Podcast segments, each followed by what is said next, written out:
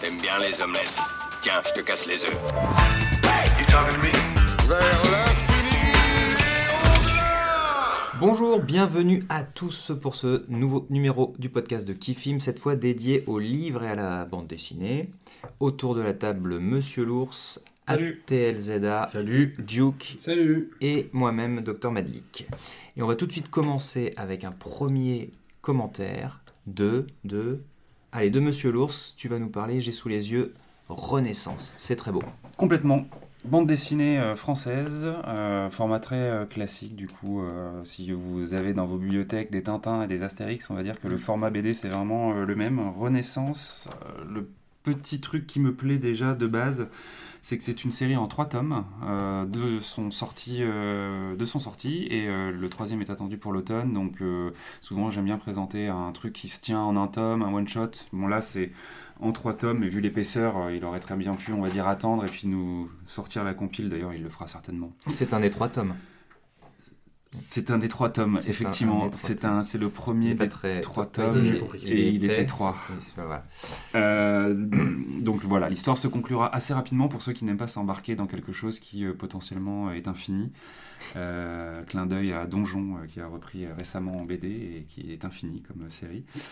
Euh, Renaissance, en plus, donc deuxième truc qui m'a intéressé, c'est que c'est vraiment très actuel comme euh, sujet. On est dans un monde, euh, on est sur Terre, on est euh, sur une Terre qui est à l'agonie, clairement, il reste des humains et tout, mais qui déjà se battent entre eux, c'est-à-dire qu'on comprend assez vite qu'il y a euh, des gens un peu normaux, on va dire, qui euh, essayent de survivre euh, en maintenant des infrastructures, euh, notamment il y a tout un truc par rapport au pétrole et tout ça, qui, où il y a vraiment une complexité où les gens sont vraiment en train d'essayer de maintenir tout ça, et à côté de ça, ils sont un peu en bataille contre un espèce de groupement armé privé, voilà. Et en plus de ça, parce que clairement à cette époque c'est la merde sur Terre, il y a des robots qui eux tuent à peu près tout ce qui passe. Enfin, on nous fait comprendre dès le début de la BD qu'ils ont très peu d'empathie et de pitié pour les êtres humains, les êtres vivants de manière générale. Mais en fait, ça c'est juste les genre 3-4 premières pages, parce que le pitch de Renaissance, c'est de dire que euh, il existe dans l'espace des extraterrestres et ils vont nous sauver. Il y a un peu ce truc de dire en gros que Renaissance, c'est l'histoire d'une force d'intervention extraterrestre pacifique qui euh, décide d'intervenir sur Terre pour euh, sauver la planète et sauver les êtres humains parce que, selon leurs critères, ils ont euh, été placés dans la liste des espèces en voie de disparition. Sauf que ben, ils ont jugé que l'espèce humaine était suffisamment intéressante en termes d'évolution pour qu'ils essaient de faire quelque chose. Quoi. Donc ils débarquent, évidemment, eux, ils sont ultra évolués, ils vivent dans des univers visuels, la BD là-dessus est assez sympa, complètement déstructuré, euh, très naturel, il y a un vrai effort, on va dire, pour décrire un environnement extraterrestre euh, assez euh, original. Parce qu'on va vraiment suivre et des personnages extraterrestres et des personnages humains à parts égales. Et on va vraiment apprendre à connaître et ces personnages humains et ces personnages extraterrestres. Notamment on suit deux personnages extraterrestres, un soldat euh, médiateur on va dire et un médecin qui sont en couple et qui débarquent sur Terre et qui sont euh, du coup affectés à deux endroits différents sur Terre euh, et qui donc vont communiquer et un peu donner leur ressenti là-dessus quoi sur leur mission et comment ils perçoivent l'être humain et évidemment l'être humain bah, qu'est-ce qu'il fait en voyant des extraterrestres arriver? Bah, il dit pas merci, il sort ses flingues et puis du tout, il, il, il les bute quoi.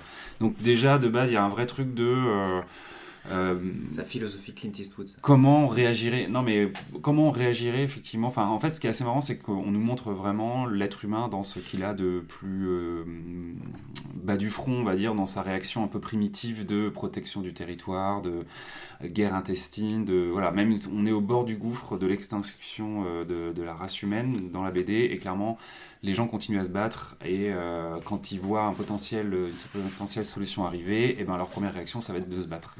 Et euh, on va euh, suivre comme ça euh, les efforts effrénés des extraterrestres de vouloir aider des gens qui n'ont pas visiblement envie d'être aidés.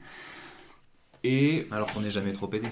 on n'est jamais trop aidé, effectivement. Et euh, sur le long terme, en plus, du coup, il y a euh, un, une histoire quand même qui se développe autour d'un virus qui euh, globalement, euh, a priori, euh, parce que voilà, il y a a priori pas assez de merde sur cette terre, en plus des guerres et des, des écologies et tout ça, il y a un virus qui est en train de, de tuer les gens petit à petit, qui les force à se réfugier et tout ça. C'est l'année Et, 2020. euh, quoi.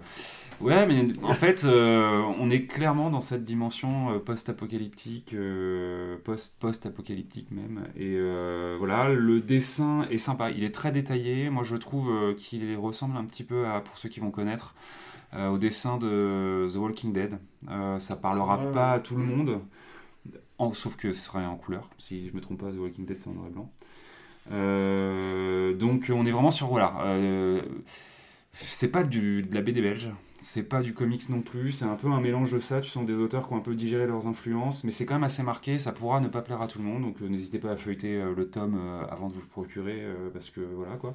Moi je trouve ça réussi, je trouve que nous emmène vraiment bien dans cette ambiance. Les deux tomes que j'ai lus pour l'instant sont vraiment très prometteurs, et ben, j'ai hâte du coup de découvrir la fin de l'histoire avec le tome 3 euh, en, à l'automne là bientôt. Ouais, moi, le, le pitch, surtout sur la partie. euh, j'ai- J'aime beaucoup le concept de Mhm. l'espèce humaine et est une espèce en voie d'extinction et des mecs se pointent pour la sauver. C'est tellement euh, inversé à la réalité euh, que je trouve, je trouve ça hyper intéressant. Mhm. Ça, ça me tente pas mal. Alors, je sais pas après quelle importance ça a dans le scénario, mais je trouve ça, je trouve ça cool. Au niveau du trait. moi, j'accroche moins. Alors, Ouais. bizarrement, j'accroche moins. Par contre, les illus qu'il y a à la fin, qui doivent être celles de l'auteur, avec les colorisations qui Oui. sont un peu, je sais pas, euh, je sais pas si c'est de l'aquarelle ou, euh, ou peinture, mais là, c'est, elles sont magnifiques. Il y en a une en pleine page juste à la fin là, que je trouve euh, hyper classe. Là, celle-là, je la trouve, Il y a un peu un côté. Un peu hyper réaliste. euh, Exactement. elle est, euh, je la trouve, ça, je trouve hyper classe. J'aurais voulu ça sur toute la BD, moi. Hmm. Donc, euh, donc voilà. Bah après, euh, Le dessin est pas moche non plus. non, c'est pas moche non plus, mais tu vois, j'accroche plus à l'illu. euh, euh, je- c'est bizarre, la couve, elle reprend euh, plus l'intérieur que. Ouais, ouais. Bon, Ouais. En gros, il y a vraiment un style effectivement euh, plus peinture presque et un style plus Ouais, dessiné on- à l'intérieur. Ouais, c'est ça, ouais. On sent que le mec, il a d'autres façons de s'exprimer, quoi. Moi, je reproche souvent ça à la BD d'aujourd'hui, c'est de faire des couvertures qui n'ont rien à voir avec l'intérieur. quoi. Je trouve ça assez. euh, Là, euh, il y a une différence, mais ça va encore. Mais effectivement, il y a une différence quand même. Euh, et pour euh, pour répondre à ce que tu disais, euh, ils, ils vont développer, ils développent ce truc de effectivement euh, les intérêts qu'ont aussi les extraterrestres à venir sur Terre. A priori, c'est peut-être pas non plus si Désintéressé. désintéressé que ça, évidemment. Ah. Enfin, voilà. Ok, bah, merci beaucoup, euh, Monsieur. Donc Renaissance, Renaissance, aux ouais. éditions d'Argo. D'Argo, euh, ça doit être une euh, quatorzaine ou seizaine d'euros. Voilà, bah, c'est Trois pas, tomes. c'est intéressant. Ouais, ouais, elle fait envie. On va passer sur du, du trois fois plus épais, et je parle de la BD, avec ATL Zeda. Ouais. Ah bon, trois fois plus épais parce que. euh, bon, je, que je reviendrai. Parce qu'en fait, j'ai les deux tomes en in- chez l'intégrale. Alors que toi, c'est un seul tome, il y en aura trois. Donc finalement, on est sur la même. euh, Ouais, on est se revoit dans volume. quelques mois, du coup. Donc moi je vais vous parler de Kili Lana Song, Kili Lana Song, euh, de Benjamin Flao, que personnellement je ne connaissais pas avant, qui a fait des livres qui d'autres BD, euh, par exemple Les Mauvais Garçons, Essence, pour ceux que j'ai regardé où je me suis dit tiens faudrait que j'aille voir. Euh, voilà, moi je ne le connaissais pas avant. Aux éditions Futuropolis, qui est une maison d'édition. qui se concentre sur tout ce qui est accès histoire, littérature, art et documentaire. Ça fait large, quoi. Ouais, ça fait large, mais c'est pas euh, typiquement. euh, tout à l'heure, euh, Guillaume parlait de BD belge, ça va pas être de la BD belge ou ce genre de choses. On est sur des auteurs en général euh, un peu plus. euh, Enfin, un peu plus. Un petit peu plus euh, côté culturé, tu vois. Il n'y a pas de critique hein, là-dedans, c'est juste pour euh, voilà, donner le truc. Hop. Euh, le pitch on va suivre les aventures de Naïm, un jeune euh, orphelin au Kenya, dans la ville de, de Lamu. Euh, Lamu euh, Ouais, Lamu. Euh, ou Lamu, je sais pas comment on dit. Euh, donc, euh, et globalement, euh, donc jeune orphelin, il a 11 ans, euh, il a son grand frère avec lui, et son grand frère est euh, très religieux et aimerait bien qu'il vienne à l'école euh, coranique euh, avec lui euh, tout le temps. Et en fait, euh, mon ami, il en a rien à foutre. Euh, lui, il a des envies. euh, lui, il a envie, il a envie d'arnaquer les touristes, euh, de vivre sa vie, de regarder les pêcheurs. Voilà, quoi, des, des envies d'un jeune euh, ado. Et du coup il va il va il va rencontrer euh, bah, plein de personnages euh, atypiques euh, des investisseurs véreux des touristes en mal d'arnaque des vendeurs de drogue des artistes alcooliques. Ah oui, t'appelles ça atypique, toi. ouais bah ouais atypiques un petit peu. Des, des, des, personnages comme ça un peu forts marqués tu vois. Donc c'est un petit peu un petit peu son quotidien. Il aussi entre ces gens-là en essayant de grappiller un peu d'argent grappiller un peu d'argent par-ci par-là pour pour vivre jusqu'au jour où il rencontrera donc un vieux monsieur euh, qui est le gardien euh, d'un arbre centenaire, tombe de, de dernier héros de son peuple. Un géant, le dernier géant de son peuple. euh, donc voilà, et en fait, on comprend plus ou moins que ce vieux monsieur, bah, il, doit, il doit transmettre le flambeau. Donc c'est pas, alors ça part pas dans le fantastique ou autre, hein, c'est, c'est voilà une légende africaine qui doit, qui doit être transmise. Et, euh, et donc on va suivre euh, ce garçon. Euh, donc ça se passe en Afrique. Ce qu'il faut savoir, c'est que l'auteur Benjamin Flao, c'est lui-même quelqu'un qui a beaucoup voyagé. Et il écrit cette BD-là, mais les autres, pour ce que je me suis renseigné, sur la base de ses carnets de voyage, donc les gens qu'il rencontre, des croquis qu'il fait sur place. Le style fait très carnet de voyage. Et après, et après il, en crée, il en crée des histoires, des personnages qu'il a rencontrés et qu'il replace dans des contextes. Donc c'est de la fiction, mais c'est de la fiction carnet de voyage, quoi, euh, effectivement. Quoi. Euh, alors moi, ce que j'en pense... Alors en fait, si vous avez déjà, euh, si vous faites le lien avec les BD dont j'ai déjà parlé ici, alors moi c'est un hyper gros coup de cœur. hein. Je crois que j'avais quasiment euh, rien euh, aimé autant depuis Pratt, sachant que moi Pratt c'est tout en haut. hein. Je suis, je suis un grand grand grand fan de Corto Maltese, mais parce que Corto Maltese c'est du dessin au trait Mm. avec de la mise en couleur à l'aquarelle. Et euh, bah, Benjamin Flao, c'est du dessin au trait avec de la mise en couleur à l'aquarelle.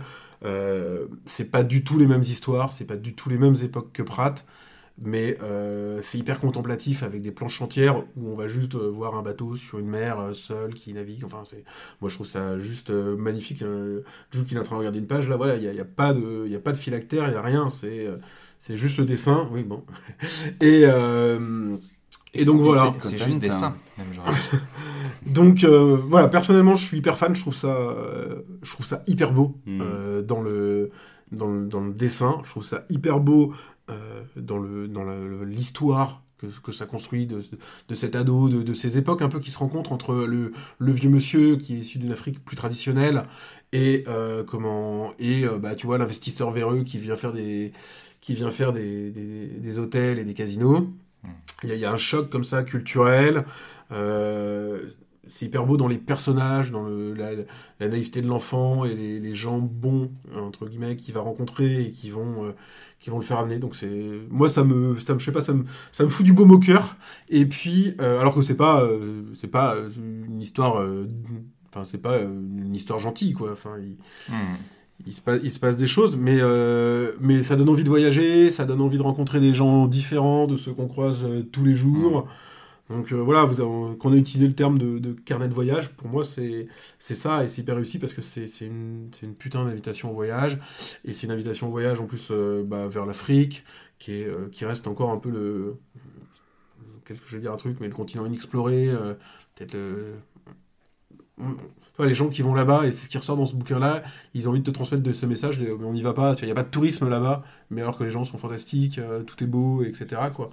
Donc, euh, Peut-être c'est pour ça que les gens sont encore fantastiques. C'est peut-être pour ça. Donc c'est dur, c'est beau, et voilà. Moi, gros gros coup de cœur, donc à rapprocher, donc je disais de, donc de Pratt, euh, clairement pour moi. L'autre découverte que j'avais fait il y a quelques années, et que dont j'avais parlé ici, euh, c'était Prugne, Mhm.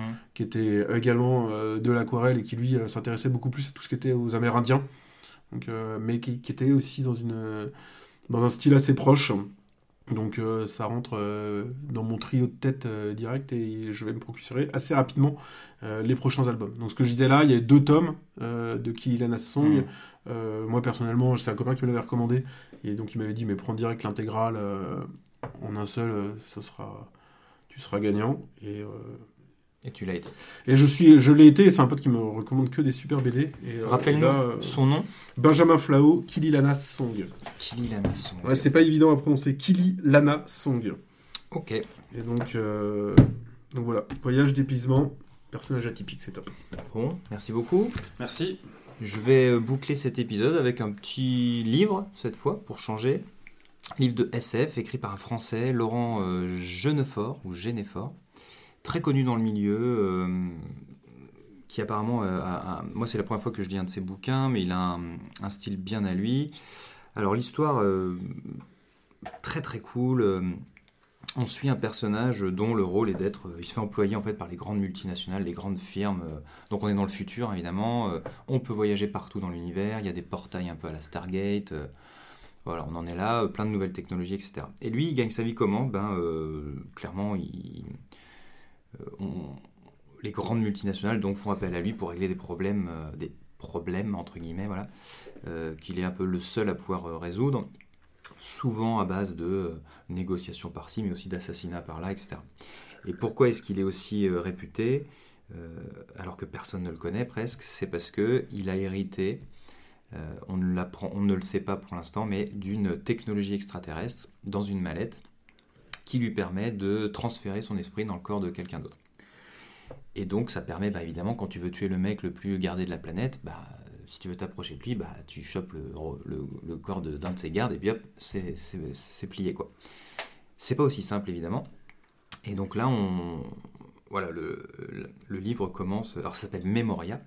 Le livre commence euh, donc sur, sur la base d'un de ses contrats, euh, voilà, puis on va suivre un petit peu ses aventures et voir comment il fait, comment ça se passe. Et puis au fur et à mesure, on va beaucoup s'attacher à ce personnage parce que il y a, un paradoxe énorme dans le personnage, c'est que il a aucun souvenir de qui il est vraiment. Et pourtant, le mec, il est blindé de souvenirs de tous les gens qu'il a, euh, dont il a pris, emprunté le corps. Et euh, certes, il fait un boulot qui est un peu euh, dégueulasse souvent, mais on s'attache hyper vite à lui parce que il le fait quand même avec un certain honneur. Pas de femme, pas d'enfant, pas de truc. Quand il emprunte le corps de quelqu'un, il le lui restitue. Donc euh, il enlève juste les deux jours ou trois jours dont il en a eu besoin, tu vois, et sa rencontre avec lui pour effacer toutes les traces, etc.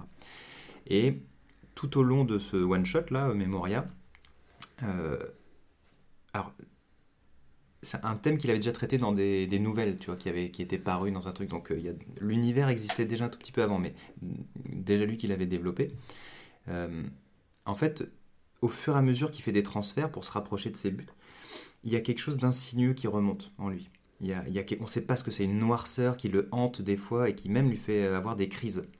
Et donc, euh, quand tu es censé être Paul à la place de Michel et que tu as une crise en plein milieu qui te fait dire des trucs, ben, forcément, ça met l'émission un peu en péril. Et puis, c'est c'est angoissant, c'est une sorte de cauchemar qui remonte. Il sait qu'il y a quelque chose qui va arriver et qui va l'engloutir. Et par contre, il sait plus qui il est. Il sait plus qui il était au départ. Il a endossé tellement de, de corps qu'il ne sait plus. Et euh, on sait pas quel âge il a, mais il est très, très, très, très, très, très, très, très vieux. Et euh, parce que finalement, c'est ton corps qui vieillit, pas forcément ton esprit. Donc, euh, ça se trouve, il a 400 ans, le mec, ou 1000 ans. Parce qu'il passe de corps en corps. Ah, et tu veux dire qu'il aurait changé de corps euh, ah bah clairement, il est depuis le début où on le suit jusqu'à la fin du truc là, euh, il est dans les corps de gens qu'il a déjà empruntés. Et il ne se Plus souvient même plus il plus se souvient même plus de qui il était à l'origine. Hmm.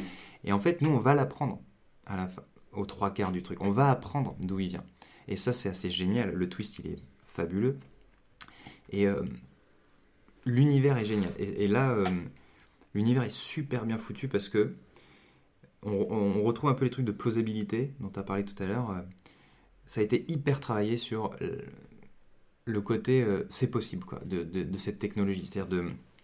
Tu sais, ce côté où tu transfères, tu as un côté un peu gerbant quand tu finis le transfert. Euh, en fait, il peut, il peut sélectionner, il a des capsules, des trucs, il peut sélectionner les souvenirs qu'il veut prendre de telle ou telle personne. Donc au fur et à mesure, en fait, il s'injecte que ce dont il a besoin pour sa mission. Donc il peut scanner un peu le truc, il s'injecte ce qu'il faut, mais des fois il y a un truc qui passe, des fois il prend tout parce qu'il n'a pas le temps. Et alors là, en fait, tu rentres dans le corps d'un mec ben, qui en fait est un violeur d'enfants, un pédophile, Mhm. tu vois, un truc, un machin. Et c'est des trucs qui sont durs à supporter. Code Quantum. Et donc c'est ça qui est euh, qui, qui remonte au, en fait au bout d'un moment. Et donc ça rend le personnage super complexe euh, d'être d'avoir autant de souvenirs mais de n'être personne quoi. Et, euh, et donc il va se fixer un but à la fin du truc une fois qu'il apprend qui il est tout ça machin et ça pff, Mm. Enfin, j'aime voilà je vous laisse découvrir ça se lit super facilement c'est très très bien écrit il est réputé ce mec pour vraiment euh, très bien écrire c'est hyper accessible et puis son univers il est hyper cool quoi hyper cool. C'est une SF où tu dis, c'est voilà, c'est peut-être le monde de demain. Quoi. On a déjà été beaucoup habitué à ça. Mais voilà, je vous le recommande. Memoria de Genfort. Euh, voilà, les éditions classiques c'est de, de, de Oui, petits poches SF, poche, euh, poche en- SF, ouais. truc un peu euh, argenté, là, euh, futur. quoi. Et tu le noteras tu l'as noté Je mettrais bien 8. Ça marche? Voilà, monsieur et dames, Intéressant. c'était la fin de, de, de, ce- de cet épisode de spécial euh, livre euh, BD. On se revoit bientôt On espère. pour une thématique quoi? Bon, ce sera sûrement au ciné la prochaine fois, j'imagine. Mhm. Allez, ciné, maintenant que les cinémas ont rouvert, on va Mhm. tous pouvoir continuer à, À regarder des à films sur faire du Netflix. streaming. C'est ce que j'allais dire. Salut à tous Salut. Salut.